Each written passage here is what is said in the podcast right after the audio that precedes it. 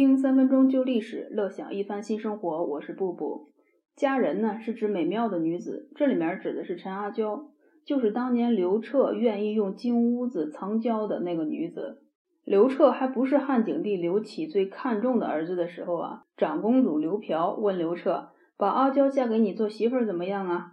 刘彻说：“好的，我要修个金屋子给她住。”刘彻做了胶东王之后呢，一路好运，后来顺利的成为了太子，再后来顺利的成为了皇帝。可是，即使刘彻对陈阿娇专宠了十年，阿娇也没有生出一个孩子来。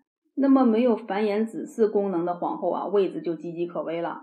武帝刘彻跟卫子夫在平阳公主家里面偶遇，合伙生了第一个儿子。卫子夫呢，当时还是个全家为奴的奴婢。陈阿娇就更看不过去了，一顿胡闹，后来就被刘彻安置到了长门宫里面去住，几乎就是冷宫，只是没有人敢欺负他罢了。天下人都知道司马相如的文章好啊，写了一封情书，弹了一首曲子，就骗到了当地首富的女儿，连夜私奔。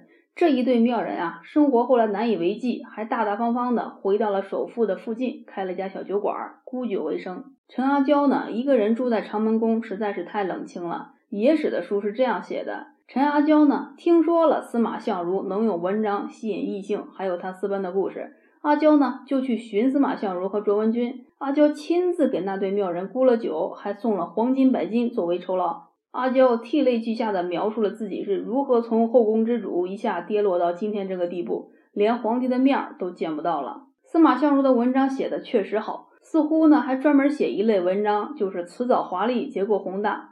又似乎这一类文章呢，特别容易变成情书。武帝呢是一个自认为英明神武的皇帝，当时啊是陈阿娇她犯了不可饶恕的错误，武帝也是念在往昔，才没有特别严格的制裁陈阿娇。阿娇呢也只不过是失去了皇后的位子，住在长门宫里。史记和汉书里边都没有提到过两个人什么时候又重新和好了。民间嘛是这么传说的：武帝看完文章，涕泪满襟，两个人就和好如初了。